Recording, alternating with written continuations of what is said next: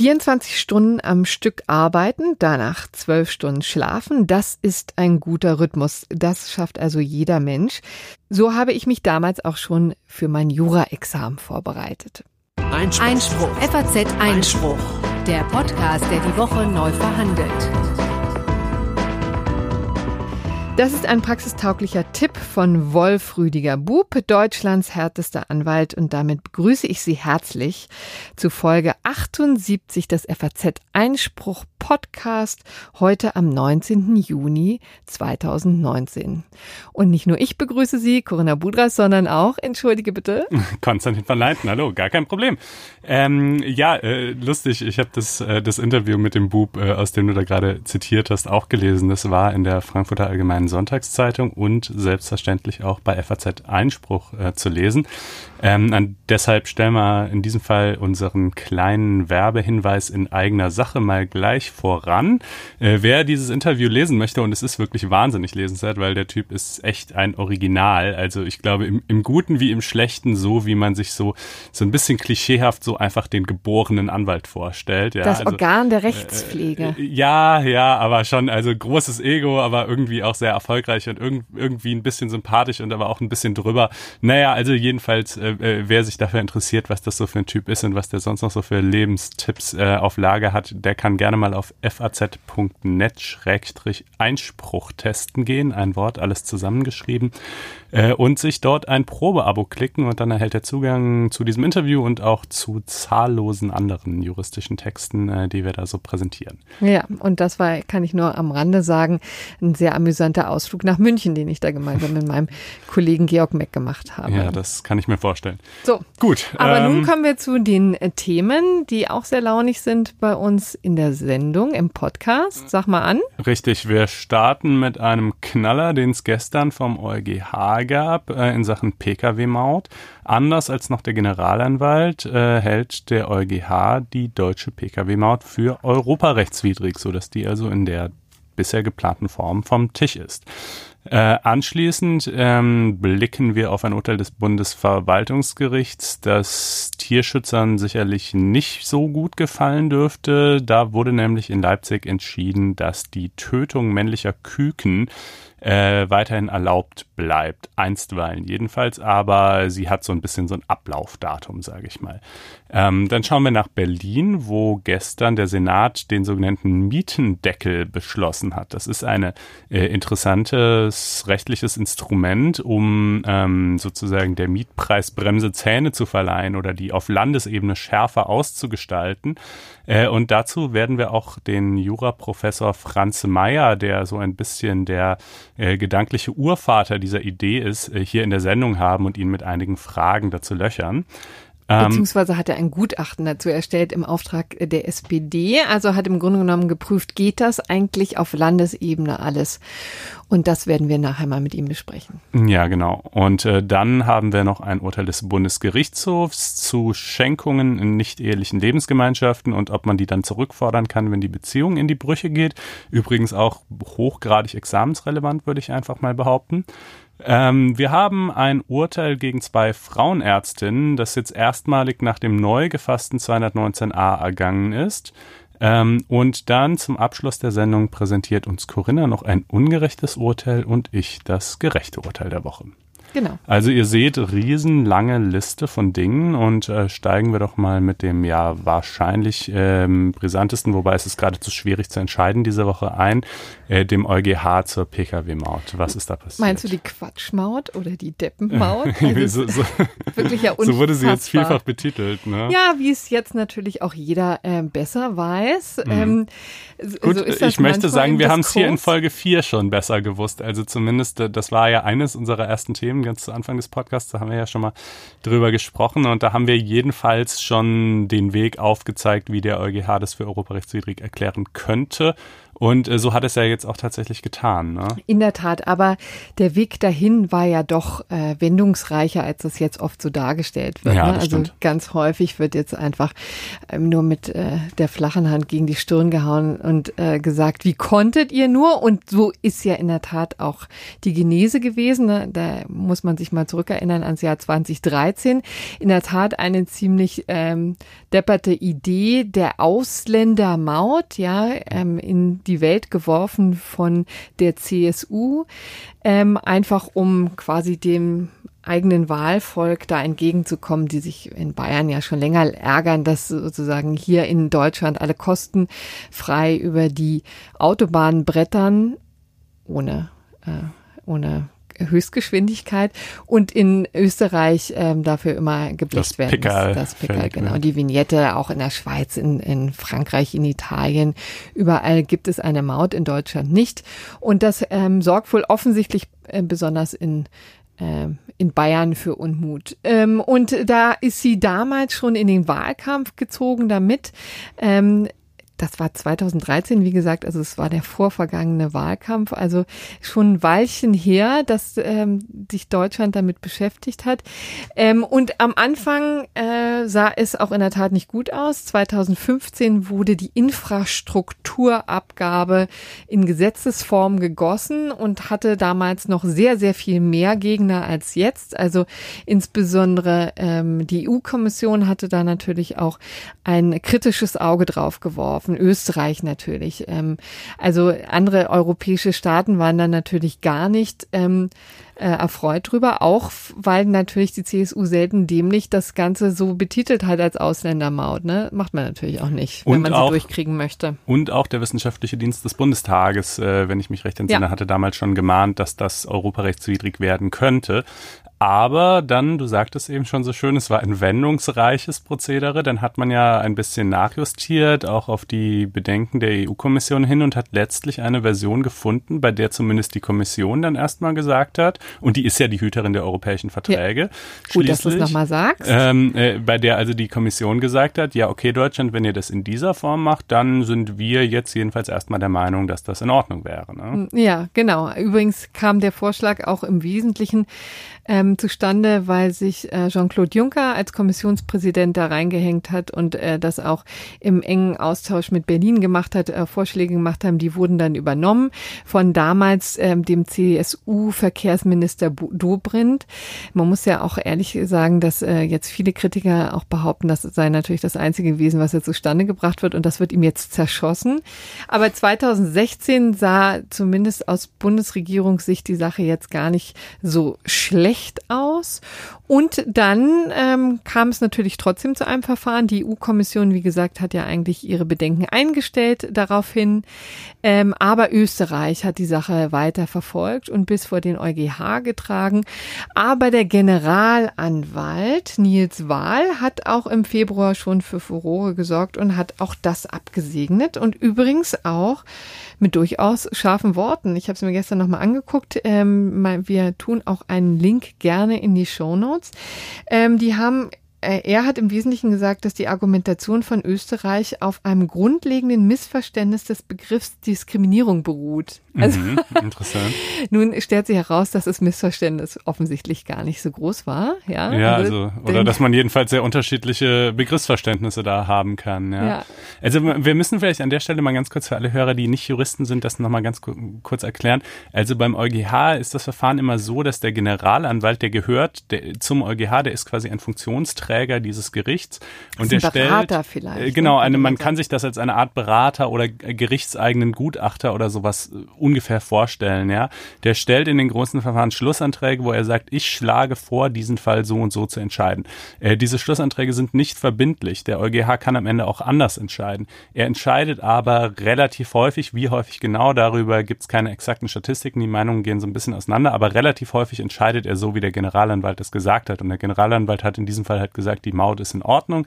Ähm, Österreichs äh, Vorstellung, äh, was hier Diskriminierung wäre, ist halt unzutreffend. Ähm, und da dachten schon viele, okay, damit ist die deutsche Maut gerettet. Aber nun hat sich gezeigt, Irrtum, äh, der EuGH muss eben keineswegs dem Generalanwalt folgen, ist er in diesem Fall auch nicht. Äh, und er sagt eben, es ist sehr wohl diskriminierend. Ja. Und ja, wer hat denn jetzt recht? Ja, na gut, also der, der die ähm, nicht die stärkeren Argumente hat, sondern der sie auch durchsetzen kann. Ja. Das ist natürlich im Zweifel der EuGH. Äh, ganz klar hat auch schon natürlich Verkehrsminister Andreas Scheuer gestern auch eingeräumt. Ne? Also mhm. so ist die jetzt tot. Also vielleicht um das nochmal zu erklären, ähm, eigentlich haben sich ja auch schon alle in die ähm, Startlöcher gebracht. Die sollte im ähm, nächsten Jahr, im Oktober, glaube ich, oder jedenfalls im, im, im Verlauf des nächsten Jahres tatsächlich ähm, dann kommen. Und zwar in Form von 113 Euro, die ähm, die jeder Deutsche zahlen muss, jeder, Entschuldigung, deutsche Halter, ja, zahlen muss. Die wurden dann aber eins zu eins, sollten die verrechnet werden mit der Kraftfahrzeugsteuer. Mhm. Und ähm, das war quasi ein bisschen zu plump, ja.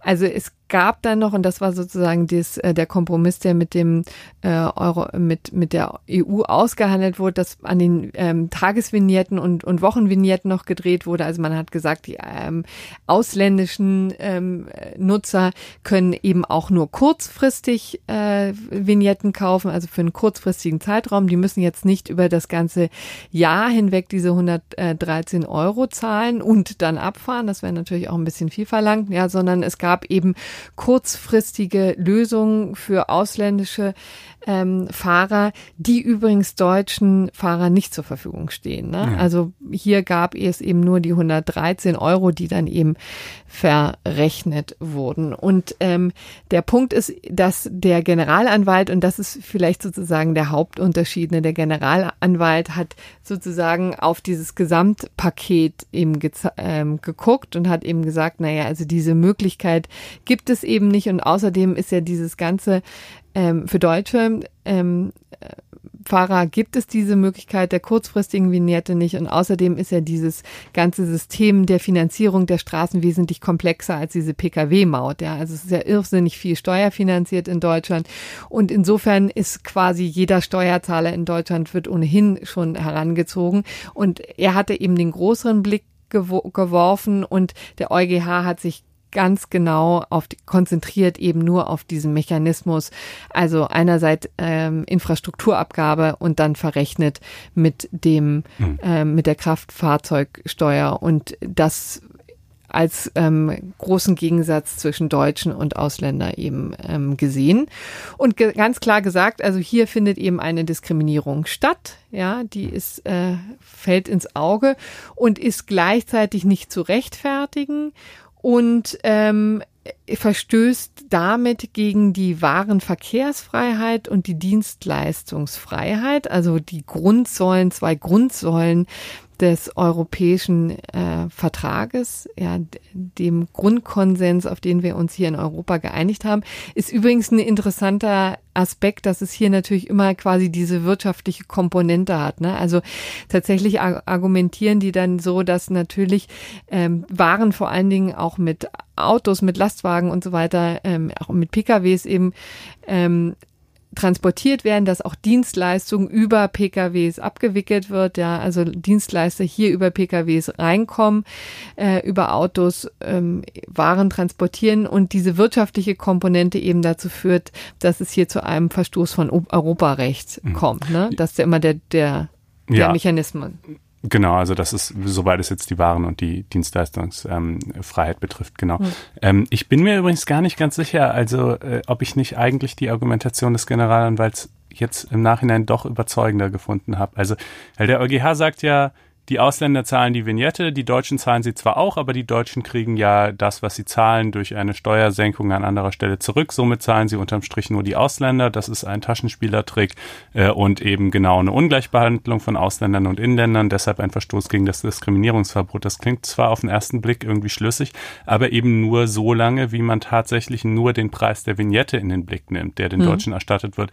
Aber wenn man eben, wie du gerade ja auch schon gesagt hast, den Blick etwas weitet und äh, sich vor Augen führt, führt, dass das deutsche Straßennetz, die deutsche Straßeninfrastruktur ja keineswegs nur über diese Vignette finanziert wird, sondern eben, wie du schon sagtest, auch über die Kfz-Steuer, die die Deutschen ja schon immer noch zahlen, wenn dann jetzt zwar auch etwas erleichtert, eben um den Preis der Vignette, aber gleichwohl, ähm, dann bleibt ja unterm Strich vielleicht doch der Befund stehen, dass man sagt, naja, also die Deutschen tragen eben gleichwohl die Hauptlast der hiesigen äh, Infrastrukturfinanzierung.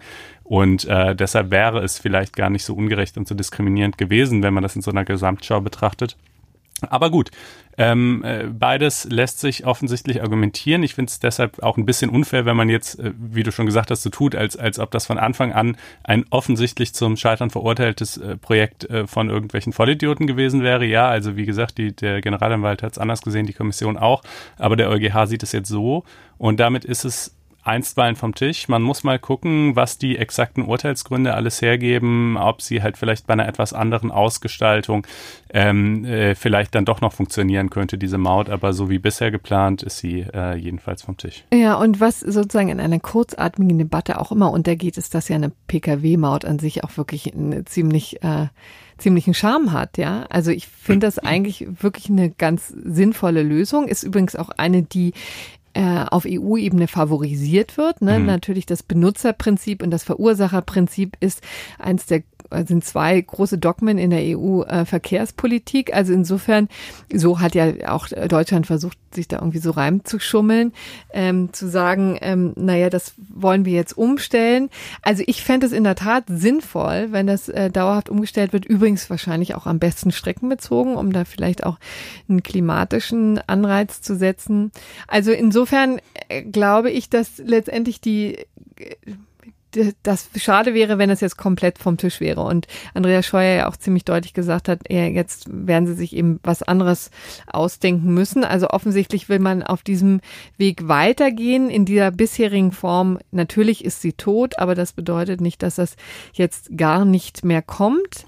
Ja. Äh, es gibt ja übrigens sogar vom Europäischen Gerichtshof auch den Hinweis, dass es durchaus möglich wird, äh, oder durchaus möglich ist, ähm, tatsächlich so inländische Steuern zu verrechnen. Es sollte nur nicht ganz so plump mhm. passieren wie in Deutschland. Ich glaube, eine Sache, die sich ändern müsste, ähm, wenn man sich eben auf diese, auf diese Umstellung auf das Benutzerprinzip beruft, wie Deutschland das ja tut, äh, müsste sein, dass dann eben die Deutschen nicht gezwungen sind, alle, also nicht deut jeder deutsche Fahrzeughalter gezwungen ist, eine Jahresvignette zu kaufen, die dann in voller Höhe mit der Steuer verrechnet wird, sondern dass dann die Deutschen genauso wie die Ausländer die Möglichkeit haben müssten zu sagen, ich kaufe mir vielleicht nur für zwei Wochen oder für einen Monat eine Vignette und äh, die wird dann möglicherweise mhm. verrechnet oder auch nicht. Ja, weil es gibt ja eben auch deutsche Fahrzeughalter, die äh, vielleicht nur, was weiß ich, nur saisonal, nur im Winter ihr Auto nutzen oder wie auch immer, ja. Und die sind halt nach dem derzeitigen Modell trotzdem alle verpflichtet, eine Jahresvignette zu haben, die voll verrechnet wird äh, und eben nicht diese diese Flexibilität, die ja eigentlich dem Benutzerprinzip eher zugrunde liegt. Ja. Ähm, ja. Gut, aber das wird man dann sehen müssen, wie es genau ähm, weitergeht. Äh, so viel erstmal zu der Vielleicht noch oder? ein letzter Hinweis, mhm. dass das Ganze jetzt auch vertragliche Folgen hat, ne? denn das Bundesverkehrsministerium das Bundesverkehrsministerium war sich seiner Sache so sicher, dass es schon zwei Unternehmen beauftragt hat, ähm, für die Erhebung der deutschen Pkw-Maut äh, da Vorsorge zu treffen. Und also das war zum Beispiel CTS Event Team, die man ja vor allen Dingen, glaube ich, über Ticketverkäufe sonst kennt. Äh, die waren damit beauftragt. Übrigens auch ein österreichischer Partner, Kapsch Traffic.com. Und die haben tatsächlich schon einen zwei Milliarden Euro schweren äh, Auftrag entgegengenommen, aber sich vertraglich natürlich abgesichert, ne, wie es ja in diesem Fall äh, ja auch nachvollziehbar ist. Jetzt wird man sehen müssen, ob das Geld tatsächlich weg ist, ob es zum Schlichtungsverfahren kommt oder ob man tatsächlich das für künftige äh, anders gestaltete Maut ähm, Verfahren noch nutzen kann. Ne? Ja, also ich würde doch mal hoffen, dass die Regierung sich da irgendwie abgesichert hat, wissend, äh, dass es ja diese Rechtsunsicherheit noch gibt. Oder dass beide Seiten sich abgesichert ja, haben. Ja, beide Seiten haben sich abgesichert und da kann man wahrscheinlich davon ausgehen, dass die Bundesregierung äh, schon auch natürlich äh, Geld zahlen muss, was mhm. jetzt äh, ja zum Fenster heraus geschmissen scheint. Ja, aber wir gucken mal, wie das tatsächlich weitergeht mit der Pkw-Maut. Okay. Ähm, ich gebe die Hoffnung nicht auf. Ja gut, dann wir, wir halten euch auf dem Laufenden. Kommen dann aber jetzt erstmal zu einem anderen Thema, ähm, äh, das, glaube ich, viele Leute emotional noch mehr bewegt hat. Äh, Ende vergangener Woche hat das Bundesverwaltungsgericht entschieden, dass die Praxis des Kükenschredderns ähm, einstweilen erlaubt bleibt. Das ist äh, genau so grausig, wie es sich anhört. Was verbirgt sich dahinter? Äh, dahinter verbirgt sich, dass bei Legehühnern die männlichen Küken quasi mehr oder weniger direkt nach der Geburt aussortiert werden und getötet. Ähm, warum? Naja, ganz einfach, weil bekanntlich ja nur weibliche Hühner, also Hennen, Eier legen können. Und äh, jetzt könnte man ja noch denken, na ja, aber man könnte ja die männlichen Küken irgendwie nehmen und die trotzdem heranzüchten und die dann halt später schlachten und als Hähnchen, äh, eben als halbes Hähnchen irgendwie auf der Stange verkaufen. Äh, das geht aber offensichtlich auch nicht, weil das jeweils unterschiedliche Zuchtlinien sind, die Masthühner und die Legehühner, ja. Und die, die Hühner, die eben quasi auf das Legen von Eiern getrimmt und spezialisiert sind, die setzen dafür nicht so besonders gut Fleisch an und eignen sich halt nicht so sonderlich gut äh, als Masthühner und ähm, und deshalb taugen dann da aber eben auch nur die weiblichen Exemplare von und die männlichen werden direkt getötet. Das sind äh, viele Millionen, äh, ich glaube, äh, äh ja, etliche, ungefähr 40 Millionen pro Jahr, die auf diesem Weg ähm, getötet werden, unmittelbar nach der Geburt. Und das äh, hat äh, 2013 in Nordrhein-Westfalen den damaligen Landwirtschaftsminister Johannes Remmel von den Grünen auf den Plan gerufen, äh, der das also einem Betrieb dort verboten hat, unter Berufung auf das Tierschutzgesetz, äh, in dem es heißt, niemand darf einem Tier ohne vernünftigen Grund Schmerzen, Leiden oder Schäden zufügen. Äh, dieser Streit ging hoch bis zum Bundesverfassung, äh, Bundesverwaltungsgericht, pardon, ähm, wo er Ende vergangener Woche jetzt entschieden worden ist.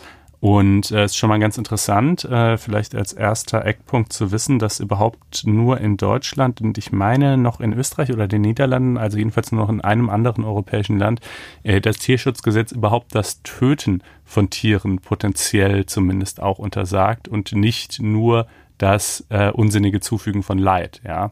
Ah. Weil die, die, diese männlichen Küken, die werden ja jetzt nicht unbedingt ähm, gequält, sondern die werden halt schnell und schmerzfrei, sollte man hoffen, und sagen die äh, Züchter jedenfalls auch, ähm, getötet. Äh, so, gleichwohl äh, wirkt das natürlich irgendwie wahnsinnig makaber, dass viele, viele Millionen Tiere jedes Jahr einfach vollkommen sinnlos quasi geboren werden und mit der Feststellung ihres Geschlechts schon wieder ihr Todesurteil feststeht. Und ähm, das äh, Bundesverwaltungsgericht hatte nun also zu entscheiden, ob es eben einen vernünftigen Grund gibt. Ja, so, so heißt es ja. Niemand darf einem Tier ohne vernünftigen Grund Schmerzen, Leiden und so weiter zufügen. Und äh, jetzt ist generell ist schon durchaus anerkannt, dass wirtschaftliche Erwägungen auch einen sinnvollen Grund darstellen können. Aber die Frage ist halt immer sozusagen, welches Ausmaß an Leid und äh, welches Ausmaß an, an wirtschaftlichem Nutzen stehen sich da gegenüber. Und ähm, das Bundesverwaltungsgericht hat immerhin mal gesagt, dass es das also eigentlich grundsätzlich für inakzeptabel hält, diese Praxis, bei der dem Lebens, dem Leben von männlichen Küken keinerlei Eigenwert beigemessen wird, die quasi mit ihrer Geburt von vornherein einfach den, den Stempel äh, Null sozusagen äh, äh aufgedrückt bekommen.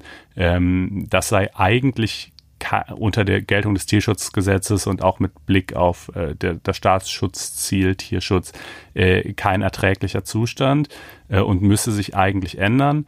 Aber nun sei es halt zufälligerweise gerade so, äh, dass äh, zahlreiche Wissenschaftler, die natürlich in dem Prozess auch gehört worden sind, ausgesagt haben, dass es für diese ganze Problematik bald eine wissenschaftliche Lösung geben würde. Ja, gibt es nämlich zwei Varianten. Äh, entweder man, äh, man setzt auf sogenannte zwei Nutzungslinien, also ähm, Hühner, die sowohl gut Eier legen können, als auch gut Fleisch ansetzen. Ja, dann müsste man die männlichen nicht mehr töten, sondern könnte die halt als Masthühner verwenden.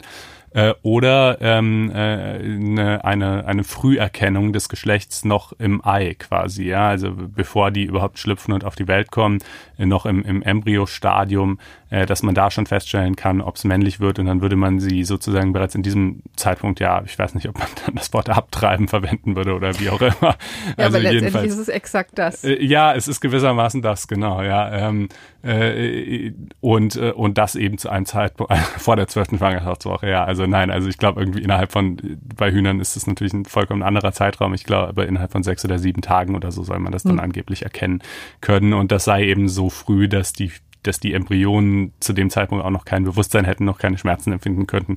Da könnte man dann also möglicherweise besser mitleben. Ähm, und äh, weil also diese, diese verheißungsvolle wissenschaftliche Lösung angeblich kurz vor der Marktreife steht und äh, deshalb bald zum Einsatz kommen kann, und ich glaube, in den Niederlanden gibt's auch äh, ein Unternehmen, was das schon tatsächlich so macht, ja, ähm, will man jetzt den Produktionsbetrieben das nicht zumuten, dass man ihnen jetzt quasi für den Übergangszeitraum von möglicherweise nur noch ein, zwei Jahren ähm, es verbietet, die männlichen Küken zu töten, was natürlich zu beträchtlichen wirtschaftlichen Problemen kommt, weil dann haben die auf einmal millionenfach männliche Küken, die zu Hühnern heranwachsen und sie wissen nicht, was sie damit machen sollen. Äh, das ist natürlich nicht ganz einfach, ja. Ähm, äh, und sozusagen deshalb möchte man das jetzt einfach noch abwarten. Ich muss sagen, ja, man kann nur hoffen, dass das auch so stimmt äh, mit mit äh, mit äh, dem äh, Vorhandensein äh, dieser tollen wissenschaftlichen Lösungen und dass die dann auch wirklich eingesetzt werden. Wenn das so sein sollte, dann gut, meinetwegen, dann können es jetzt von mir aus auch noch die ein, zwei Jahre sein, äh, wo das so weitergeht. Ähm, aber ja, ich würde sagen, wait and see, ob das tatsächlich dann so flächendeckend kommt. Ja, verändert auch nichts an dem Grundprinzip, ne, dass Massentierhaltung einfach natürlich durch und durch auf Wirtschaft wirtschaftliche Aspekte getrennt ist, ne? Ja, das also ist so. das ist natürlich noch eine makabere Randnote, die ich an dieser Stelle äh, gar unerwähnt gelassen habe. Ich, so unschön das klingt, aber ich bin mir auch gar nicht ganz sicher, äh, wie viel besser die weiblichen Küken wirklich dran sind als die männlichen, ja. Mhm. Also, weil die werden zwar nicht nach ihrer Geburt getötet, aber je nachdem, gerade wenn die in, in Bodenhaltung dann äh, als Legehennen ihr Leben fristen dürfen, respektive müssen, weiß ich auch nicht, ob das so ein besonders glückliches Schicksal ist. Also klar, natürlich, das ist halt letztlich letztlich das dahinterstehende Problem, dass irgendwie alle Formen der Massentierhaltung mehr oder weniger grausam sind, äh, überhaupt gäbe es zu dem Thema äh, Tierschutz äh, und seine mangelnde Umsetzung in der Massentierhaltung auch noch zahllose andere Dinge zu erzählen, Stichwort Kastration äh, männlicher Ferkel ohne Betäubung und ähnliches. Ähm, aber das würde jetzt zu weit führen. Ähm, wir wollen es mal mit dieser Entscheidung bewenden lassen und äh, zumindest formell eigentlich äh, wird das Urteil schon so beurteilt, dass es den Tierschutz stärken würde, obwohl sie diese Praxis einstweilen noch bestehen lassen, aber sie haben halt ein relativ klares Ablaufdatum draufgestempelt. Äh, und äh, ja, dann werden wir mal gucken, ob sich das tatsächlich in den nächsten Jahren entsprechend ändert. Gut, kommen wir jetzt zu einem ebenso emotionalen, aber doch anders gelagerten Thema, nämlich dem Berliner Mietendeckel. Mhm. Äh, der Berliner Mietendeckel ist schon seit ein paar Wochen in der Diskussion, weil schon die Pläne geleakt wurden. Aber jetzt endlich ist es beschlossene Sache, zumindest was den Senat angeht. Also gestern hat der Berliner Senat Eckpunkte zum Mietendeckel beschlossen. Das Ganze wird jetzt in konkrete Gesetzesform gegossen und dann dem Abgeordnetenhaus vorgelegt. Das ist ein ziemlich enger Zeitplan. Also im Oktober soll das schon der Fall sein. Und dann soll das Ganze tatsächlich Anfang nächsten Jahres in Kraft treten. Ja, beziehungsweise interessanterweise ja sogar rückwirkend in Kraft treten. Ne? Es soll ja, ja nämlich schon ab dem 18. Juni, also ab gestern, äh, dann Wirkung entfalten damit nämlich die Vermieter, wissend, was da auf sie zukommt, jetzt nicht noch irgendwie ähm, äh, drakonisch nochmal die Mieten vorher steigern oder so. Äh, was übrigens auch schon Idee getan dabei. wurde. Genau, in, was wohl auch schon getan wurde. Dieses, ähm, der, dieses Gesetzesvorschlages. Ne? Also was man eben gesehen hat, waren die Berichterstattungen zum Thema Mietendeckel in den vergangenen Wochen und dann hat natürlich Haus und Grund, der Vermieterverband, ziemlich schnell reagiert und hat seine Mitglieder angeschrieben, geschrieben hat, die darauf hingewiesen, was da auf sie zukommt und gesagt, erhöht doch mhm. jetzt mal schnell die Miete. Danach könnte es dann erstmal nicht mehr für fünf Jahre. Das ist sozusagen eine der ähm, ja, Vorschläge, also der, der Rand. Der Eckpunkte der in diesem Eckpunkte, Papier. Vielen Dank. In diesem Punkt ist, äh, in, Moment nochmal.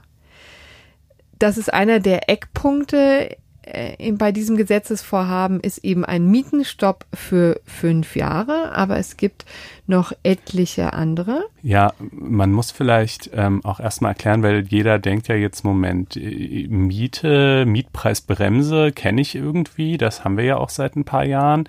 Was ist denn jetzt der Unterschied zu einem Mietendeckel?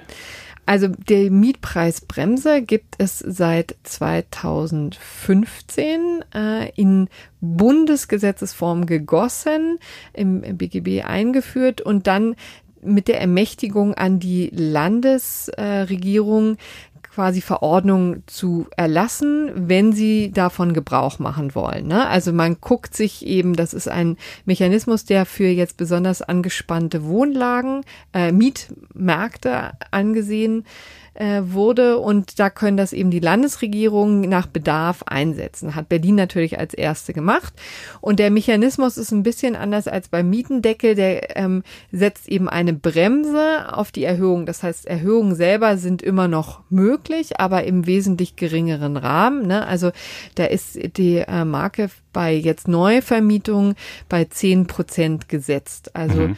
die dürfen nicht höher sein als zehn Prozent über, über dem Vergleichswert. Dem Ver der Vergleichsmiete in der jeweiligen okay. Gegend. Hat verschiedene Probleme danach sich gezogen, aber das ist im Moment der Mechanismus, der gilt in Berlin. Bei der Mietpreisbremse. Ja. So, und jetzt kommt aber der Mietpreisdeckel und oder Mietendeckel und inwiefern ist der anders? Der friert einfach die Mieten ein und zwar für fünf Jahre. Komplett, also gar Komplett, keine Steigerung. Nichts mehr, genau. Okay. Und zwar egal, wo du stehst im Vergleich zur Vergleichsmiete, ja, also, also zum, Miet, okay. zum Mietspiegel, ja. Mhm. Also wenn du einer der vielen Vermieter warst, private Vermieter, passiert das ja relativ häufig, denen ist es einfach zu anstrengend, der Miet äh, Erhöhung durchzusetzen, ist so ein formalisiertes Verfahren, das irgendwie jetzt auch nicht ganz unangenehm ist. Ja, man muss sich natürlich mit seinem Mieter auseinandersetzen, viele scheuen das und äh, deswegen äh, haben einige, also ich habe jetzt keine Zahlen, aber jedenfalls Klar. sagt man das immer,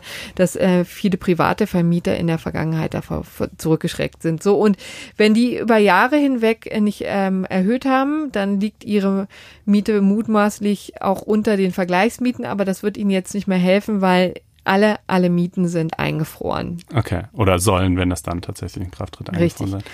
Für fünf Jahre erstmal. Es gibt dann wirtschaftliche Härtefälle, ja, die Vermieter eben anführen können, wenn sie nachweisen können, dass es eine wirtschaftliche Unterdeckung gibt. Das mhm. ist zum Beispiel ein Punkt. Es gibt einen anderen Streitpunkt, was tun, wenn ja Reparaturen, Sanierungen, ähm, Renovierungen nötig sind.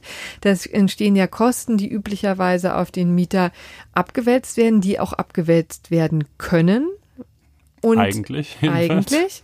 Und hier sagt jetzt eben der Berliner Senat, auch da, das machen wir schwerer. Also wer, ähm, wer Modernisierungsumlagen auf die Mieter umwälzen möchte, kann dies nur, äh, wenn er die Miete um nicht mehr als 50 Cent monatlich, also pro Quadratmeter monatlich erhöht. Mhm. Ja, also das ist dann ohne Probleme ähm, möglich, aber will er drüber gehen, dann muss er sich das genehmigen lassen. Mhm. Ja, das ist macht die Sache also erheblich schwerer. Wohnungsneubau ist übrigens komplett ausgenommen. Ja, kann man sich auch vorstellen. Gut, also Erstvermietung quasi, ja, ich meine, da gibt es ja keine, keine Miete, auf die es quasi gedeckelt sein könnte, erstmal. Ja. Und das ist sozusagen, sind die wichtigsten Eckpunkte dieses ähm, Pakets. Pakets. Man kann vielleicht auch noch mal sagen, dass der Mietendeckel übrigens nicht nur eine Situation eine ist, die jetzt Berlin beschäftigt, sondern es gibt viele Begehrlichkeiten. Offensichtlich gibt es wohl Umfragen, die sagen, dass der sehr beliebt ist bei der Bevölkerung. Mehr als die Hälfte finden sowas gut in angespannten Wohnlagen. Mhm. Äh, es gibt eine Initiative in Bayern, die das in oder in München, die das da auch einführen möchte über einen Volksentscheid. In Frankfurt wird das auch diskutiert. Also es ist sozusagen en vogue mhm. und äh, natürlich auch heftig umstritten. Ja, denn Man, das Argument ist natürlich immer, dadurch entsteht keine einzige Wohnung. Womöglich wird sogar äh, Investoren abgeschreckt. Das ist das politisch-wirtschaftliche Argument. Äh, und äh, juristisch kann man sich ja doch auch ein bisschen wundern, weil man doch irgendwie denkt, Moment, kann das irgendwie sein, dass einerseits der Bund für die Mietpreisbremse zuständig ist und dann das Land für den Mietendeckel, wenn das doch zwei Dinge sind, die irgendwie so ziemlich ähnlich äh, vom Ergebnis her sind? Also wie, wie grenzt sich das ab von der, von der Kompetenz her? Das kann uns am besten erklären Franz Mayer. Der ist Professor für öffentliches Recht, Europarecht, Völkerrecht, Rechtsvergleichung und Rechtspolitik übrigens an der Universität in Bielefeld. Er wird übrigens in Anhörungen häufiger mal als Experte genommen von der Bundesregierung, also musste schon wirklich zu vielen ähm, Themen Stellung nehmen. Hier hat ihn die SPD in Berlin um ein Gutachten gebeten, ihn und seinen Kollegen Markus Arz, auch Universitätsprofessor in Bielefeld, allerdings für Zivilrecht. Dieses Gutachten haben sie vorgelegt und deshalb begrüßen wir jetzt äh, Franz Mayer. Ja, guten Tag, ich grüße Sie. Ja, Herr Mayer, jetzt liegen die konkreten Vorschläge zu einem Mietendeckel in Berlin vor. Hat Berlin aus Ihrer Sicht alles richtig gemacht? Nun, genau gesehen liegen ja zunächst einmal nur Eckpunkte vor für eine Gesetzgebung. Es ist ein Regierungsentwurf und wie die parlamentsgesetzliche Regelung dann aussehen wird, das müssen wir wohl noch abwarten. Richtig ist aber, dass jetzt auf Landesebene, wenn ich recht sehe, erstmals mit einem Mietpreisverwaltungsrecht, mit einem Mietpreissteuerungsrecht, also jetzt mit öffentlichem Recht, gegen eine bestimmte Entwicklung vorgegangen wird. Und diese Entschlossenheit, die halte ich für richtig, weil ich letztlich denke, dass es hier wirklich um die zentrale soziale Frage unserer Zeit geht. Die betrifft auch fast jeden. Ähm, vielleicht auch um mögliche Einwände, die an der Stelle immer gleich kommen, schon vorwegzunehmen. Es geht nicht um Eingriffe in das Vertragsverhältnis zwischen zwei Vertragspartnern im engeren Sinne, sondern es geht letztlich um Mietpreisregulierung, das, was das öffentliche Recht eben typischerweise macht. Hm. Und das ist eigentlich auch im Mietbereich nichts wirklich furchtbar exotisch Neues. Das gibt es in Deutschland jedenfalls seit 1914. Seit 1914. Auch, Vielleicht das, äh, um da mal einzuhaken, das prägnanteste ja. Beispiel ist ja wahrscheinlich die Mietpreis Mietpreisbremse, ähm, die 2015 eingeführt wurde. Auch da sagen ja etliche, ähm, durchaus auch der wissenschaftliche Dienst äh, des Bundestages, dass das sozusagen dieses Beispiel, das ja auf Bundesebene ähm, eingeführt wurde, deutlich macht, dass eigentlich so eine Landesregelung wie äh, Berlin sie jetzt vorhat, gar nicht möglich ist. Richtig. Ähm, nun, Sie sagen, das sei ähm, ein Beispiel für eine striktere Regelung. Ähm, also ich kann Ihnen sagen, 1914 und später Kriegsfolgen bedingt hat man noch ganz anders äh, in, in, in die Mietpreislage hinein reguliert. Ähm, wie, wie denn? Meine, Vielleicht können Sie das ganz kurz mal ausführen. Wie, wie denn eigentlich? Ja, na, natürlich einfach viel, viel länger und, und tiefer und natürlich auch grundsätzlicher. Also, weil Sie meinten, das sei jetzt ähm, so dass das exotische äh, Paradebeispiel für Mietpreisregulierung, die Mietpreisbremse des Bundes. Ich will aber gerne auf diesen Punkt zu sprechen kommen, ähm, warum es Sinn macht, das auf Landesebene zu regeln und warum es auf jeden Fall auch verfassungsrechtlich zulässig ist. Es ist definitiv verfassungsrechtlich zulässig, weil die Regelausnahmeverteilung von Kompetenzen in unserem bundesstaatlichen System ja so gestaltet ist, dass grundsätzlich die Länder tun können, zuständig sind, wenn sich nicht aus dem Grundgesetz etwas anderes ergibt. Man muss sich also nicht auf die Suche nach einem Kompetenztitel machen, der den Ländern das irgendwie erlaubt, sondern wenn das Grundgesetz keine gegenteiligen Bestimmungen enthält, dann dürfen die Länder das. Und man findet im Grundgesetz schlicht nichts, was den Ländern das verbietet. Es gibt natürlich ein paar Kandidaten und die, die Debatte darüber ist ja auch seit einiger Zeit unterwegs. Ähm, man hat natürlich zunächst den Reflex zu denken, das ist doch bürgerliches Recht ja. und das bürgerliche Recht ist im Grundgesetz in der Tat dem Bund zugewiesen, aber schon bei der Frage, wie weit das bürgerliche Recht als Kompetenztitel reicht und was es sperrt, da kann man schon auch diskutieren. Es ist natürlich klar, dass nicht alles, was irgendwie vom bürgerlichen Recht berührt ist, automatisch der staatlichen Regulierung entzogen ist. Ja, also sie machen ja auch einen Mietvertrag äh, mit einem Autovermieter und trotzdem müssen sie sich an das öffentliche Recht, die Straßenverkehrsordnung halten. Und was sie dann in ihrem privatrechtlichen Verhältnis vereinbaren, wenn sie vereinbaren, sie dürfen oder müssen 100 Sachen fahren mit dem Auto, wenn der Staat sagt, an der Stelle sind nur 30 erlaubt, dann gilt das. Aber ähm, das bürgerliche Recht steht eben bestimmte Vertragstypen zur Verfügung und sorgt für eine, eine, eine bestimmte äh, wenn Sie wollen, ein bestimmtes, einen bestimmten Werkzeugkasten, mit dem Private eben ihre Interessen jeweils zueinander in einem angemessenen Ausgleich regeln können. Und das, was jetzt hier die Mietpreisregulierung will, das ist ja was ganz anderes. Da geht es ja um die Frage, ob bestimmte sozusagen Wohnsituationen im Kiez stabil bleiben, ja, ob sich irgendwann eben Kindergärtner und Lehrerinnen und Lehrer und Polizeibeamte und Postzusteller und so weiter bestimmte Städte einfach gar nicht mehr leisten können. Und das geht ja weit über die Frage, wie muss eigentlich so ein Mietvertragsverhältnis sachlich ausgestaltet sein, hinaus. Aber letztendlich Frage, ist es so, ja, ja, ich würde ganz gerne Ja, diese, diese rechtliche Frage noch zu Ende erklären. Mhm. Also beim bürgerlichen Recht kann man schon diskutieren, ob das überhaupt passt, aber es gibt eben ein Totschlagsargument und das gilt letztlich auch für die anderen in Betracht kommenden äh, Kompetenzsperren im Grundgesetz. Also was man überhaupt in den Blick nehmen kann, gehört alles in den Bereich der sogenannten konkurrierenden Gesetzgebung. Und bei der konkurrierenden Gesetzgebung ist es eben so, dass die nur dann die Länder sperrt, wenn der Bund abschließend von seiner Gesetzgebungskompetenz im Bereich der konkurrierenden Gesetzgebung Gebrauch gemacht hat. Und hier bei dieser Mietpreissache ist es ja so, dass wenn Sie die von Ihnen bereits erwähnte äh, Mietpreisbremse des Bundes in den Blick nehmen, die ja gar nicht den Bund selber das alles regeln lässt, sondern wer wird von der Mietpreisbremse beauftragt, wenn Sie so wollen, die konkreten die Regelungen zu treffen, wenn man genau. denn will? Die Landesregierung, genau. Also dementsprechend äh, bringt der Bund hier ja schon selber zum Ausdruck, dass er gar nicht den Anspruch hat, hier eine abschließende Regelung zu haben. Und von daher gibt es unter dem Aspekt gar keine Sperre in der konkurrierenden Gesetzgebung. Und damit landet man dann bei dem Ausgangsbefund, wenn das Grundgesetz das nicht verbietet, sind die Länder zuständig. Ich halte es eigentlich auch für natürlich nicht unstreitig, aber doch nach dem, was ich bis jetzt gesehen habe, wenig ernsthaft bestritten. Es gibt natürlich Gegenmeinungen und Gegengutachten von interessierter Seite, aber man kann das ja so ein bisschen gewichten. Und manchmal kommt eben dann doch bei so einer Diskussion von der Gegenseite da kommen dann Gegengutachten oder Meinungen, wo man sagen muss, das hat von vornherein ein bestimmtes Gewicht. Ich sehe das bis jetzt nicht und es deutet für mich eigentlich auch darauf hin, dass man an der Stelle, und das ist ja die Frage nach dem Ob, ähm, äh, einer solchen Regelung ähm, wahrscheinlich doch sehr, sehr deutlich auf der sicheren Seite ist. Ja, aber dann kommen Ich wir jetzt mal kurz- kurz auf, ja, auf das Wie. Und zwar, Sie Ja. haben ähm, ja jetzt aber schon deutlich gemacht, ne? Also im Grunde genommen, natürlich hat der Gesetzgeber schon äh, früh eingegriffen. 1914 haben Sie, ähm, haben Sie als Beispiel 1914 immer wieder. Genau, haben sie rangezogen, aber das waren in der Tat ja nun auch ganz andere ähm, Situationslagen, viel prekärer, ähm, eine Kriegssituation, die wir damals hatten, auch ähm, eine richtige Notsituation. Ist denn damit das vergleichbar? Beziehungsweise was rechtfertigt das denn? Denn der einen Mietendeckel, wie in Berlin vorhalt, greift der nun tief in die Privatautonomie der, der Vermieter ein. Ja, also das ist natürlich auch ein Punkt, über den man nachdenken kann. Also brauchen wir sowas wie so eine Kriegs- oder Kriegsfolgenbedingte Notlage? Aber da würde ich sagen, nein.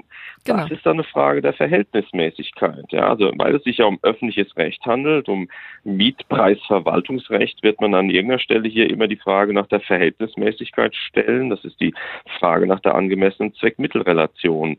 Und dann meine ich, muss man nicht von vornherein sagen, das geht sowieso nur, wenn da eine, eine äh, ja, Kriegs- oder sonstige äh, Katastrophensituation ist, sondern da kommt es eben darauf an, was man konkret macht und ob das, warum man es macht ähm, ähm, und ob das dann eben in einem angemessenen Verhältnis zueinander steht. Und hier würde ich sagen, die Berliner Regelung, nochmal, wir haben nur die Eckpunkte, aber wir wissen ja schon, es soll in der Zeit begrenzt sein, es gibt Härtefallregelungen, ähm, es wird insbesondere der Wohnungsneubau ausgenommen. Also es gibt ja doch eine ganze Reihe von Mechanismen, die das sehr differenziert jetzt schon erscheinen lassen. Und ich gehe davon aus, dass das im Gesetzgebungsverfahren äh, mindestens so bleiben wird. Ähm, das lässt aus meiner Sicht nach vorläufiger Einschätzung darauf schließen, dass die Verhältnismäßigkeit hier auch kein Problem sein wird. Aber nochmal, wir brauchen jetzt nicht unbedingt die Nachkriegssituation. Aber vielleicht bei der Frage des Wie, vielleicht gehört da schon auch nochmal die Frage dazu, warum man das eben auf Landesebene auch richtig verortet, ja, warum Mhm. eben, warum das eben auch besonders plausibel ist, dass dann eben einzelne Bundesländer das für sich entscheiden und sagen, wir wollen das, wir brauchen das, wir wollen das regulieren. Es gibt ja letztlich kaum etwas, was so territorial radiziert ist wie das Wohnen. Ja, Das Sie haben es analog genannt, ne? ja. Also das ist Genau, das ist richtig altmodisch analog. Ja, da kann man einfach nicht wegziehen oder sich irgendwo anders verabreden, dass man das rechtlich anders regelt. Man muss es da regeln, wo das Problem auftritt. Und das ist doch eigentlich genau das, was die föderale Logik und was die föderale Ordnung will. Und von daher ist es eigentlich, wenn Sie so wollen, auch mal eine, fast schon eine Renaissance von Bundesstaatlichkeit, die wir ja an ganz vielen Stellen völlig aus dem Blick verloren haben. Was für mich übrigens auch erklärt, warum es so eine große Irritation gibt, dass die Länder das jetzt machen. Wie gesagt, die Kompetenzlage gibt das her, aber wir haben völlig die, wir sind völlig aus der Übung darin, dass die Länder mal wirklich ihr Schicksal an der Stelle selber in die Hand nehmen. Aber Sie hatten ja eigentlich nach der Privatautonomie gefragt. Ja. Da will ich gerne auch was zu sagen. Also die Privatautonomie ist natürlich ein wichtiger Gehalt und die ist hier auch verfassungsrechtlich äh, über die Eigentumsgarantie abgesichert. Darum geht es ja in aller Regel. Die äh, Vermieter werden sich auf das Eigentumsgrundrecht ähm, berufen können. Aber da ist die ganz einfache Antwort ähm, Sozialbindung des Eigentums. Eigentum verpflichtet. Das gilt vielleicht in besonderem Maße für die Großvermieter, die profitorientierten Unternehmen. Ja, also es ist überhaupt nicht einzusehen, warum privates Profitstreben automatisch vor dem Allgemeininteresse abgeschirmt sein soll. Wobei es ähm, ja auch viele Einzelvermieter gibt, ne? Also genau, sehr, sehr aber auf die wollte ich auch zu sprechen kommen. Natürlich hm. gibt es auch viele private Vermieter im Sinne von Einzelpersonen. Ähm, und da muss man nochmal, glaube ich, auch wirklich den Berliner Entwurf äh, wirklich würdigen und loben, wie der eben das schon auch antizipiert, dass es natürlich für so einen Vermieter auch eine schwierige Lage sein kann, wenn plötzlich durch diese Mietpreisregulierung dann vielleicht ähm, Kalkulationen ähm, nicht mehr hinhauen, mit denen man das, äh, die Investitionen äh, vorab äh, eben berechnet hat und so weiter. Und Härtefallregelungen sind dann ja auch möglich und so weiter. Aber auch für private Vermieter gilt natürlich die Sozialbindung des Eigentums. Aber es gibt noch was anderes. Ich glaube nämlich, dass letztlich auch die diese Kategorie von Mietern, Vermietern ja auch ein Interesse dran hat, dass die Verhältnisse nicht kippen. Ja, also die Kindergärtner, Postzusteller, Polizisten, Kassiererinnen, Kassierer und so weiter, die keine Wohnung mehr finden, das brauchen auch diejenigen, die in den Eigentumswohnungen sitzen und andere Wohnungen vermieten. Ja, die brauchen, also von daher gibt es da schon nicht so die ganz klare Schwarz-Weiß-Lage, die sind dafür, die sind dagegen. Und im Übrigen, um das nochmal zu sagen, Privatautonomie bedeutet ja nicht, ähm, es darf keine Regelung und keine Regulierung geben. Es gibt zahllose mhm. Überlappungen von Privatrecht und öffentlichem Recht. Aber ist es nicht tatsächlich so, dass in Ihrem Gutachten, das ja wirklich sehr umfangreich ist, das Sie auch gemeinsam erstellt haben mit ähm, Ihrem Kollegen Markus Arz, ähm, auch schon klare Linien aufgezeigt haben, die nicht überschritten werden sollen. Insbesondere ähm, zwei Dinge, die mir da ins Auge gestoßen sind. Also Modernisierung, äh, sagen Sie ganz eindeutig, sollen weiterhin möglich bleiben, aber der Senat sagt ja, ab 50 Cent pro Quadratmeter sind Erhöhungen genehmigungspflichtig. Also das ist ja schon ein ziemlich eindeutiger Einschnitt. Haben Sie damit keine Probleme? Das finden Sie nachvollziehbar? Ja, also wie, wie, gesagt, äh, wir haben das Gutachten gemeinsam erstellt, ein Kollege Arzt, äh, Privatrechtler hier an der Universität. Also wir haben von daher was für Juristen eigentlich ganz Wildes gemacht. Wir haben fast schon interdisziplinär zusammengearbeitet zwischen öffentlichem Recht und Privatrecht. Und dementsprechend äh, haben wir das auch aufgeteilt in dem besagten Gutachten ähm, und stehen aber jeweils zu den wechselseitigen Auffassungen. Ich würde dann trotzdem natürlich, was die privatrechtlichen äh, ähm, äh, Einschätzungen im engeren Sinne ähm, äh, angeht, ähm, würde würd ich dann äh, dem, ähm, würde ich lieber den Kollegen Arzt das natürlich dann nochmal hm. selber äh, erklären. Vielleicht lassen. noch eine aber Dinge. gleichwohl, ich kann aber trotzdem was dazu sagen, ja. weil das natürlich ein Punkt ist, der uns ja ständig auch ähm, entgegengehalten wird und der, glaube ich, eine allgemeine Diskussion ist. Es ist schlicht so, dass diese Modernisierungs- Frage. Das ist eben möglicherweise die entscheidende Schwachstelle bei jeder gesetzlichen Regelung, weil wir einfach in der Praxis beobachten, dass über die Modernisierung letztlich enorm viel Schindluder getrieben wird. Ja, es wird dann also ähm, letztlich über die Modernisierung äh, die die Miete nicht selten, nicht immer. Ja, Modernisierungen sind ja auch im Interesse des Eigentümers und da kommt dann wieder das Eigentumsgrundrecht natürlich ins Spiel. Man will sein Eigentum ja auch in der Substanz erhalten. Es muss ja auch dann über die Zeit werthaltig bleiben. Aber nicht selten beobachten wir natürlich vorgeschobene Modernisierungen, die zum Anlass genommen werden, die Miete exorbitant zu erhöhen und die Leute aus ihren Wohnungen rauszudrücken. Und das soll halt schon irgendwie unterbunden werden. Aber nochmal, es ist natürlich hier in der Tat das Eigentumselement da. Und man kann dann natürlich versuchen, die Grenze so zu ziehen, dass man sagt, wenn es um substanzerhaltende ja, stabilisierende Maßnahmen geht, die müssen dem Eigentümer gestattet sein und alles, was darüber hinausgeht, geht nicht. Man muss dazu sagen, auch auf Bundesebene sind hier zum ersten ersten auch nochmal bestimmte Vorkehrungen in Kraft getreten, die diesen pathologischen Verlauf, ja, und diese, diese, wenn Sie wollen, diese, diese Hintertürfunktion der ganzen äh, Modernisierungskomponente ein bisschen verschließen. Aber ich glaube, die Berliner Regelung trifft hier einen sachgerechten Ausgleich zu den verschiedenen Interessen. Ja, also den Vermietern wird es nicht von vornherein verboten, weil es kann ja wirklich zwingend notwendig sein, dass die Substanz des Eigentums ansonsten in Gefahr ist. Und auf der anderen Seite man muss daran. Ja, es ist einfach gerade in Berlin, ich wohne selber in Berlin und habe zahllose Beispiele vor Augen, wo da wirklich über diesen Hebel die Leute aus ihren Wohnungen rausgedrückt werden. Das kann man einfach nicht unbeantwortet lassen. So, aber vielleicht zum Schluss jetzt noch Ihre Prognose. Ich nehme an, Sie auch Sie rechnen jetzt damit, dass das Gesetz angegriffen wird. Ne? Wer wird jetzt am Ende dann entscheiden, ob, wenn es denn mal da ist, also äh, wer wird am Ende ja. entscheiden, ob das so ähm, tatsächlich in äh, Gesetzesform gegossen wird?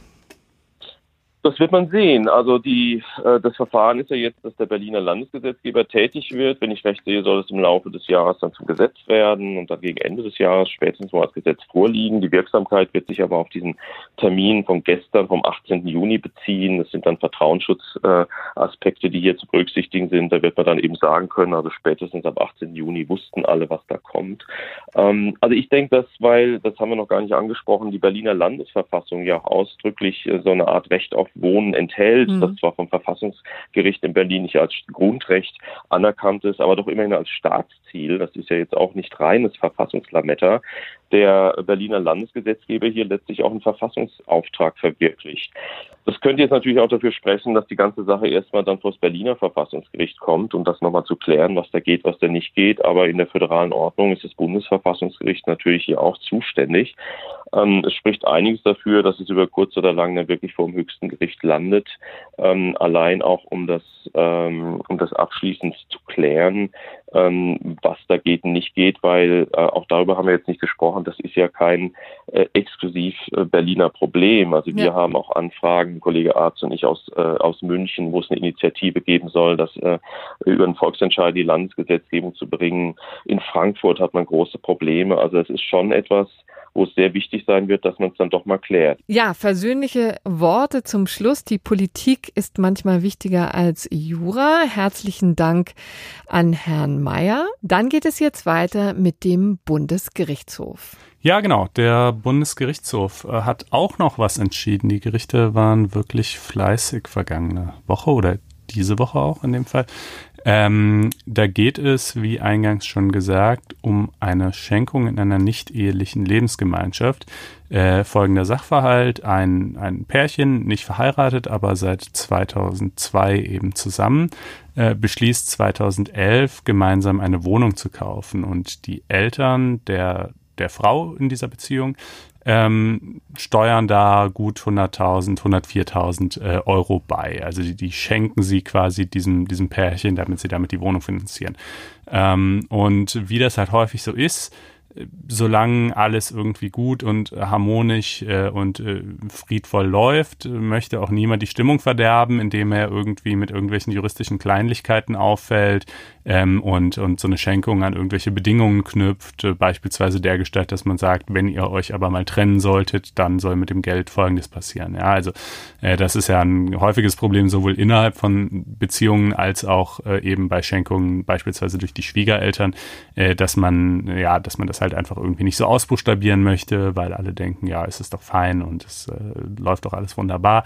Und äh, dann lief es aber eben doch nicht so wunderbar, sondern 2013 äh, haben die beiden sich getrennt äh, und die Eltern wollten jetzt gerne die Hälfte dieser 104.000 Euro ähm, von dem äh, ehemaligen Schwiegersohn bzw. Ex-Freund der Tochter zurückhaben und äh, haben gegen ihn geklagt bis zum Bundesgerichtshof, der gestern geurteilt hat, äh, dass sie das Geld tatsächlich auch zurückbekommen. Aber äh, es war eine knappe Nummer, ja. sage ich mal. Ja, also es war äh, alles andere als selbstverständlich. Denn äh, der Witz bei einer Schenkung ist ja, dass es keine Gegenleistung gibt. Das heißt, äh, es ist äh, es ist ja nicht so, dass dass die hier einen Vertrag geschlossen hätten, ähm, Zuschuss zur gemeinsamen Wohnung Zug um Zug gegen äh, Beziehungsführung mit unserer Tochter. Ja, also der, der, der ist nicht zu einer Gegenleistung verpflichtet und er, er muss es auch nicht rechtfertigen eigentlich, dass er diese Schenkung behält. Das ist ja gerade das Wesen der Schenkung. Ich gebe dir was einfach so, ohne dass du was dafür machst. Deshalb ist es eine Schenkung und nicht irgendein Vertrag. So, und, äh, und natürlich kann ich eine Schenkung auch unter Auflagen erteilen. Ich gebe dir etwas, ähm, du musst auch nicht wirklich was dafür machen, aber für den Fall, dass du dich beispielsweise von meiner Tochter trennst, ähm, würde ich das gerne wieder zurückhaben. Äh, das ist möglich, aber wie gesagt, es passiert halt häufig in der Praxis gerade nicht, dass das so ausdrücklich fixiert wird, äh, weil äh, ja aus den gerade schon genannten Gründen, so auch hier. Ähm, so dass man also vertraglich da erstmal nicht rankam. Es gibt dann im BGB gibt es zwar bei Schenkungen noch einen bestimmten Sondertatbestand, das nennt sich grober Undank. Äh, wenn also der Beschenkte groben Undank ähm, äh, irgendwie äh, zur Schau stellt, dann Besonders kann der hübscher Terminus. ja, dann kann der Schenker das Geschenk zurückverlangen, aber dafür reicht halt nicht aus, dass einfach nur diese Beziehung scheitert, weil das ist halt normal, das passiert in Beziehungen, das ist jetzt nicht in besonderer Weise undankbar von ihm. Ist Äh, übrigens, äh, glaube ich, unzweifelhaft gegeben, wenn man als Kind versucht, seine Eltern umzubringen. richtig, das ist Ne? Dann tatsächlich, kann man äh, sagen, ja, das ist grober Undank. Das ist äh, Mordversuch am, am Schenkenden ist äh, grober Undank, genau. Und, und vielleicht auch noch ein bisschen drunter so. Aber, äh, aber die bloße Tatsache, dass diese Beziehung in zwei geht, ist sicherlich kein grober Undank. So, also man kommt vertraglich da nicht ran. Ähm, aber dann haben die Eltern sich auf den sogenannten Wegfall der Geschäftsgrundlage berufen. Das ähm, ist ein Instrument äh, im Zivilrecht, äh, dass man dann, also dass man das quasi einer Partei das Recht gibt, sich von einem Vertrag zu lösen und auch der Schenkungsvertrag ist ein Vertrag. Ähm, äh, und zwar immer dann, wenn sich Umstände geändert haben, die nicht Vertragsinhalt waren. Das haben wir ja gerade gesagt. Es ist nicht Vertragsinhalt, dass er mit der Tochter irgendwie zusammenbleiben müsste, ähm, aber die trotzdem ganz wesentlich für den Vertragsschluss waren. Und ähm, das ist aber so ein bisschen schwierig, weil auch wiederum nicht alle Elemente, die wesentlich für den Vertragsschluss waren, ähm, später äh, dazu berechtigen, sich auf den Wegfall der Geschäfts Geschäftsgrundlage zu berufen. Also nicht jedes Mal, wenn sich irgendwas im Nachhinein ändert, was ich mir vielleicht vorher bei Vertragseingehungen versprochen oder erhofft oder erwartet oder gedacht oder vermutet habe, ähm, berechtigt das nachher dazu, dass ich sage, oh, jetzt ist es aber doch anders gekommen, äh, die Geschäftsgrundlage ist weggefallen. Ja, das passiert ja ständig, dass Leute irgendwelche Erwartungen an die Zukunft haben bei Vertragsschluss, die dann doch nicht so kommen. Ja. Ja. Ähm, aber wenn es halt für beide Seiten erkennbar war, äh, dass das quasi für die eine Seite, mindestens mal für die eine Seite, ähm, diese Grundlage bildet und äh, letztlich kommen dann ehrlich gesagt auch einfach so ein bisschen wertende Fairness-Gesichtspunkte, finde ich, hinzu, ähm, äh, dann kann man sich darauf berufen. Der BGH sagt, in solchen, äh, bei solchen Schenkungen in Beziehungen hinein, ähm, äh, bildet die Trennung eigentlich normalerweise keinen Wegfall der Geschäftsgrundlage. Zumindest, zumindest kann man sich nicht darauf berufen, weil äh, es ja nicht ungewöhnlich sei, dass Beziehungen in die Ja. Brüche gehen. Das Heute hätte mehr denn je, mein Lieber. eben, das sei halt Teil des Risikos, das der Schenkende übernimmt. Wenn er sich gegen dieses Risiko absichern will, könnte er ja ausdrücklich unter Auflage oder äh, schenken, das geht ja. Äh, wenn nicht, dann würde er dieses Risiko eigentlich übernehmen. Aber, und jetzt kommen wir eben dann quasi zu der Ausnahme, doch wieder anders sei es, wenn wie hier erstens äh, zu erwarten war, nach allen so äußerlich erkennbaren Umständen, dass die Beziehung wohl halten wird und zweitens sie dann schon sehr bald darauf in die Brüche geht. Ja, also es wäre zum Beispiel anders gewesen, wenn die sich erst zehn Jahre nach der Schenkung getrennt hätten. Aber hier knapp zwei Jahre danach, da, da drückt der BGH gerade noch mal ein Auge zu und Wie, sagt, aber also äh, zwei Jahre ist ein wahnsinnig langer Zeitraum. ich finde auch, dass es jetzt gar nicht so unglaublich kurz ist, ehrlich gesagt. Wenn es jetzt irgendwie zwei viel Monate danach gewesen wäre, meinetwegen. Also, äh, ja, also ich äh, hätte man auf jeden Fall auch anders entscheiden können. Und äh, die Moral von der Geschichte ist sicherlich nicht zu sagen, okay, ähm, man kann solche Schenkungen risikofrei machen und man kann sie dann im Nachhinein Nee. zurückfordern, sondern eher im Gegenteil würde ich sagen, die Eltern haben hier sozusagen gerade mal noch äh, Glück äh, gehabt ähm, und es hätte sehr gut auch anders ausgehen können. Äh, und dann aber übrigens sagt der BGH auch lustigerweise, ähm, äh, wenn man es zurückfordern kann, und hier könnte man es eben gerade noch, dann auch in voller Höhe. Die Vorinstanz, die hatte das noch ein bisschen anders gesehen, die hat gesagt, na ja, die, der Zweck der Schenkung war ja, dass die Tochter und der Sohn eben, äh, äh, die Tochter und der Freund ähm, äh, in dieser in dieser Wohnung, die sie dann mit diesem Geld kaufen, gemeinsam leben. Und das haben sie äh, immerhin zwei Jahre lang ja getan. Und wir rechnen mal, was weiß ich, bei normalem Verlauf der Dinge wären die vielleicht 40 Jahre, hätten die vielleicht noch gelebt gemeinsam in dieser Wohnung. Also ziehen wir das prozentual ab von, von dem Rückforderungsanspruch. Gott, ja, also deshalb kriegt ihr nur so absurd. ungefähr, die bekamen, sollten dann nur so 91, Komma irgendwas Prozent quasi zurückbekommen, weil ja ein Stück weit der Zweck der Schenkung erreicht worden ist, zumindest für, für die paar Jahre, die sie da halt noch gelebt haben. Also Juristen kommen auf Ideen, das ist wirklich großartig. Ja, das ist ja eigentlich bei so Rückforderungsansprüchen auch sogar so ein relativ verbreiteter Rechtsgedanke, dass man sagt, die quasi schon gezogenen Nutzungen, den, den Wert, den man schon gehabt hat, den muss man in Abzug bringen. Ja, Äh, aber, aber- Äh, aber hier sieht der BGH es jedenfalls anders und sagt, ähm, nee, wenn, also in diesen, in diesen Konstellationen mit dem Wegfall der Geschäftsgrundlage äh, ganz oder gar nicht. In ja. diesem Fall eben ganz. Mein, mein Aber bezog sich übrigens auf die Nutzungsentschädigung, die finde ich eben ja, ein bisschen schräg. Ja, ja, ja, ja, es ist ein bisschen schräg. Gut, aber jedenfalls, ähm, so sieht das aus. Ähm, äh, wie gesagt, Moral von der Geschichte, wenn man sich da absichern möchte, dann fürchte ich, muss man den sauren Apfel beißen äh, und äh, halt dann einfach mal kurz als Spießer dastehen und sowas irgendwie vertraglich festhalten. Ich meine, wenn man jemand 100.000 Euro schenkt, dann wird derjenige es vielleicht auch über sich bringen, äh, halt da irgendwie äh, ein, zwei äh, Bedingungen dabei zu akzeptieren. Ähm, und äh, ja, ich glaube, wer demnächst Examen schreibt, kann sich den Fall auf jeden Fall mal anschauen. Äh, der dürfte auch ziemlich prüfungsrelevant sein. So, äh, so viel zum BGH. Ja, und jetzt sind wir beim Schwangerschaftsabbruch. Genau, ja, es ist, ich, ich versuche schon gar nicht mehr hier Überleitungen zu schaffen. Das ist heute ein solches Potpourri an Themen. Ja. Äh, da kann man einfach nur vom einen zum nächsten springen. Ähm, genau, also das wollten wir euch nicht verschweigen, nachdem wir ja hier in mehreren Sendungen über die ganze Reformdebatte zum 219a, das Verbot der Werbung für Schwangerschaftsabbrüche gesprochen haben, äh, dass jetzt erstmals ein Urteil ergangen ist, ein Strafurteil, äh, das auf diesem neu gefassten 219a fußt. Äh, das ist ein, das sind zwei ähm, Frauenärztinnen, äh, also eigentlich hat nur die eine geworben, aber die wurden wegen gemeinschaftlicher Tatbegehung angeklagt und auch verurteilt, ja. Ähm, und äh, zwar, weil sie auf der Homepage den Satz stehen hatten, auch ein medikamentöser, narkosefreier Schwangerschaftsabbruch in geschützter Atmosphäre gehört zu unseren Leistungen. So stand mhm. es auf dieser Webseite von diesen beiden Frauenärztinnen. Ähm, ursprünglich waren sie noch nach dem 219a in alter Form angeklagt. Ähm, aber im Strafrecht gilt ja, dass wenn im laufenden Verfahren eine Norm zugunsten des Täters geändert wird, dann quasi die günstigere Variante zur Anwendung kommt. Und nach dem alten 219a war ja jegliche Form von Werbung verboten, sodass das also, und man hat den Begriff der Werbung sehr weit gefasst, sodass auch eher informatorische Beschreibungen wie diese hier darunter fielen, ja, sodass es also nach der alten Form ganz unzweifelhaft äh, strafbar gewesen wäre. Ähm, und äh, nach der neuen Form ist zumindest die reine Information über die Vornahme des Schwangerschaftsabbruchs erlaubt. Also man darf jetzt sagen als Arzt, ich biete Abtreibungen an, aber damit hat sich's auch. Und, äh, Ach, und hier war der geschützte Raum? Der geschützte Problem? Raum und auch die, die ähm, äh, narkosefreie, medikamentöse ähm, äh, Schwangerschaftsabbruch. Ja, also das ist ja eine, eine bestimmte Form davon. Es gibt ja auch welche, die unter Narkose stattfinden und eben nicht medikamentös, sondern dann mit irgendwelchen Instrumenten das gemacht wird. Ähm, äh, also sozusagen diese nähere Beschreibung dessen, äh, die ist halt nach wie vor nicht erlaubt, sondern die nähere, nähere Beschreibung und Beratung, die kann natürlich innerhalb innerhalb der Praxis des Arztes stattfinden, wenn man erstmal hingegangen ist. Die kann natürlich durch die Beratungsstellen stattfinden und so weiter und so weiter. Ähm, aber sie darf eben nicht auf der Homepage des Arztes stattfinden.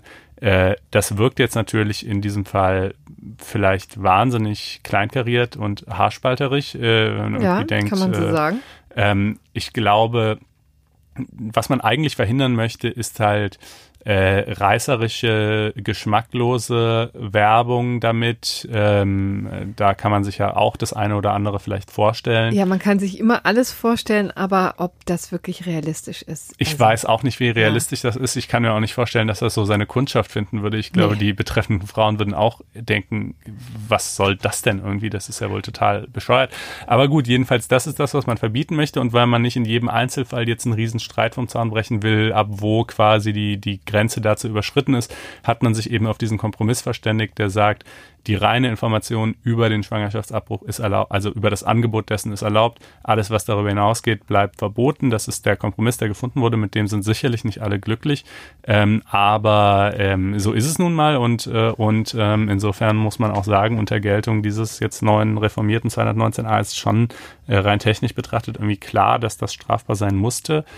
Wie viel haben Sie denn bekommen? Äh, 20 Was? Tagessätze. Also ähm, äh, das ist natürlich auch ein denkbar deutlicher ähm, äh, sozusagen Nachweis von Seiten der Richterin, dass sie eigentlich das, äh, also sie hat auch, glaube ich, sinnvoll, sinngemäß gesagt, es ist nicht äh, meine Aufgabe, die Sinnhaftigkeit dieses Bewertes, äh, dieses Gesetzes äh, zu bewerten, sondern es halt anzuwenden, ja, äh, was natürlich schon so zwischen den Zeilen vermuten lässt, wenn ich die Sinnhaftigkeit bewerten sollte, dann, dann ja. würde meine Bewertung eher kritisch ausfallen. Ähm, äh, und 20 Tagessätze ist nun wirklich äh, echt an der Untergrenze äh, dessen, was man überhaupt irgendwie verhängen kann. Ähm, und teilweise gab es dann Leute, die, ähm, die meinten, die Strafe sei doch so hoch, das seien irgendwie 3000 Euro oder 2000 Euro, ich glaube 2000 Euro, 20 Tagessätze, a 100 Euro, ähm, äh, ergibt dann 2000 Euro. Äh, da muss man halt einfach wissen, äh, bei Tagessätzen funktioniert das System so, dass die Zahl der Tagessätze, also 20 in diesem Fall, ähm, gibt quasi an, wie schwer oder leicht die Strafe ist. Ja, je, je, je schwerer das verwirklichte Unrecht, desto mehr Tagessätze und irgendwann kommt man dann halt auch an den Punkt, wo man sagt, man kann das gar nicht mehr mit Tagessätzen, also mit einer Geldstrafe irgendwie ahnden, sondern man muss zu einer Haftstrafe greifen. Ja, äh, und die Höhe der Tagessätze, die hat mit der Schwere der Schuld überhaupt nichts zu tun, sondern die hängt einfach nur vom Einkommen ab.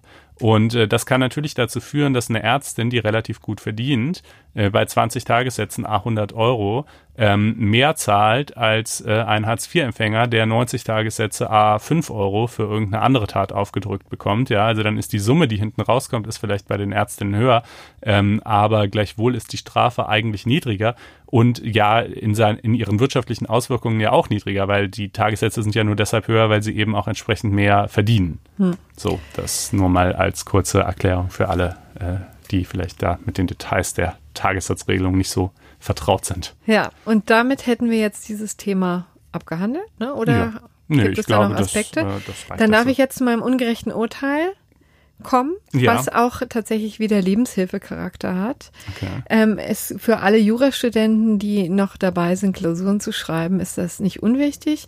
Für alle anderen, die können sich an ihre Klausurzeit gerne zurückerinnern äh, an diesem Punkt. Es geht einfach um die Frage, ab wann ist, ähm, also es ging um einen Bummelfall. Ja, also ein Student hat eben eine Klausur geschrieben, eine Juraklausur und hat gebummelt, hat nicht rechtzeitig abgegeben. 90 Minuten hatte er Zeit. Ähm, dann wurden schon die Sachen eingesammelt. Äh, der Prof hat gesagt, jetzt geben Sie mal ab, hat das so in, quasi in die Runde gehauen, hat schon 50 Klausuren eingesammelt und der Bummeland war immer noch tätig. Anderthalb Minuten hat er überzogen, also 90 Minuten und 90 Sekunden hat er geschrieben, dann wurde es ihm entrissen.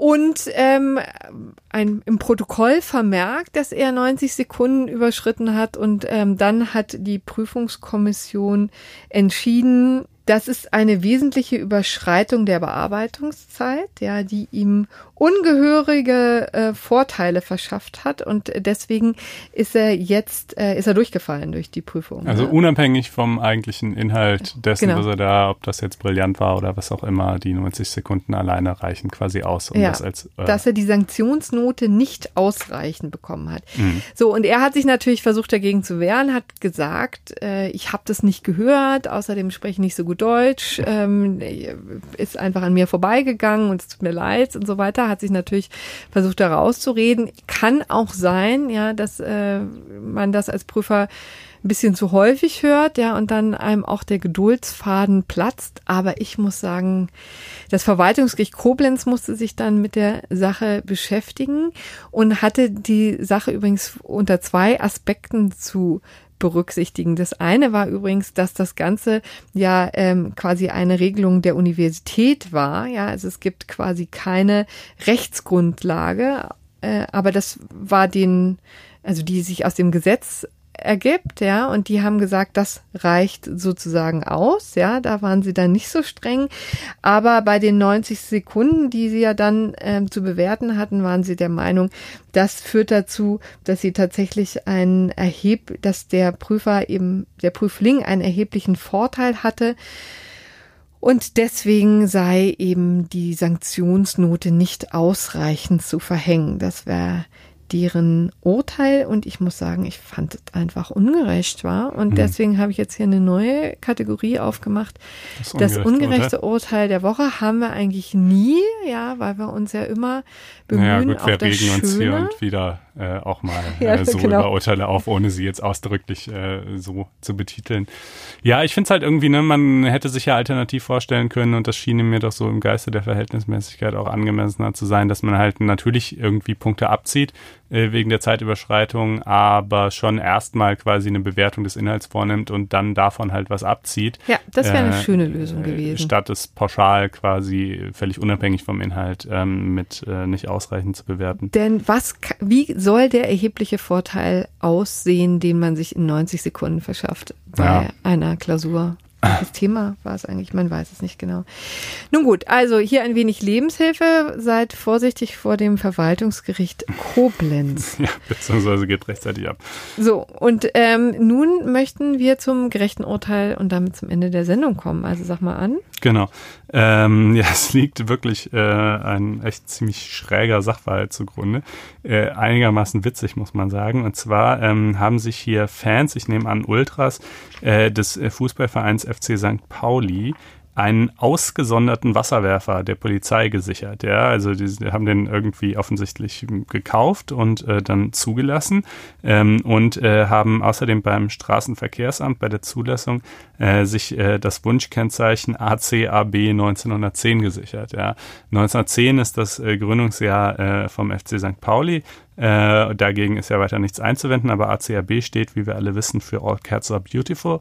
Ähm, nein, also es steht natürlich für All Cops Are Bastards, ja. Ähm, und äh, Also alle halt Polizisten sind böse. Bastarde. ja. Ich wollte es ein Äh, bisschen schöner ausformulieren. ähm, äh, ist halt so in der, in der linksautonomen Szene und auf den entsprechenden Demos und so weiter äh, ein immer wieder, ja, oft gesehener irgendwie Schriftzug oder Ausruf oder ähnliches. Äh, und ähm, äh, hier haben sie es eben als Nummernzeichen genommen. Dieses äh, Auto, dieses Fahrzeug äh, ist dann offensichtlich auch bei Demonstrationen zum Beispiel gegen den G20-Gipfel in Hamburg äh, irgendwie aufgetaucht. Ähm, und äh, ja, man kann sich schon vorstellen, dass das die Leute, die das gemacht haben, das wahnsinnig lustig fanden. Äh, also eben auch noch ausgerechnet mit einem ehemaligen Polizeifahrzeug äh, mit diesem Nummernzeichen da aufzulaufen. Die Polizei fand es allerdings weniger lustig ähm, und äh, hat dann einen äh, Antrag auf Betriebsuntersagung gestellt und äh, damit letzten Endes auch Erfolg gehabt und das äh, allerdings aus etwas anderen Gründen, als man jetzt vielleicht auf Anhieb denken könnte. Äh, das Oberverwaltungsgericht nämlich äh, führt, also das äh, Oberverwaltungsgericht NRW führt aus, ähm, dem Fahrzeug fehle ganz einfach die erforderliche Betriebserlaubnis. Es sei nämlich äh, bei ähm, solchen Spezialfahrzeugen, die, die ausdrücklich für polizeiliche Zwecke zunächst mal bestimmt waren, äh, so, dass die Betriebserlaubnis, sobald der Einsatz durch die Polizei endet, also das Fahrzeug quasi bei der Polizei ausgemustert wird oder genauso auch bei der Feuerwehr oder so, ähm, sei es so, dass diese Betriebserlaubnis erstmal von Gesetzes wegen erlicht. Äh, es ist zwar unter Umständen möglich, ähm, bei solchen ehemaligen Polizei- oder auch ehemaligen Militärfahrzeugen, die als privater Halter zuzulassen, äh, anschließend wieder, aber dafür braucht man eben eine ausdrückliche Ausnahmegenehmigung. Das kann man sich ja auch vorstellen. Äh, manche Sachen müssen sicherlich dann irgendwie modifiziert werden. Blaulicht darf zum Beispiel nicht mehr funktionsfähig sein oder wenn es jetzt ein Militärfahrzeug ist, dürfen natürlich irgendwie keine, keine, was weiß ich, äh, kein Maschinengewehr mehr auf dem Dach installiert sein oder ähnliches. Ähm, und so eben auch hier. Und diese Ausnahmegenehmigung, die sei schlechterdings nie erteilt worden. Deshalb ähm, habe das Fahrzeug einfach keine Betriebserlaubnis gehabt. Und ähm, folglich äh, sei es eben auch aus dem Verkehr zu nehmen einstweilen. Und ähm, ja, obwohl ich schon verstehen kann, dass das äh, ein Riesenfest für äh, die Jungs äh, vom FC St. Pauli gewesen sein muss, würde ich sagen, unterm Strich ist das gleichwohl das gerechte Urteil. Aha, siehst du?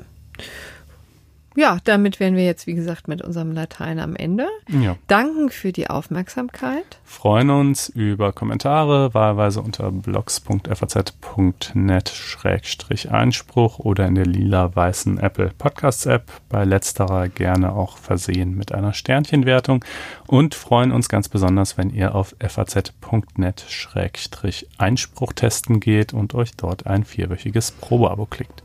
In diesem Sinne, ähm, vielen Dank und bis kommende Woche. Tschüss! Ciao.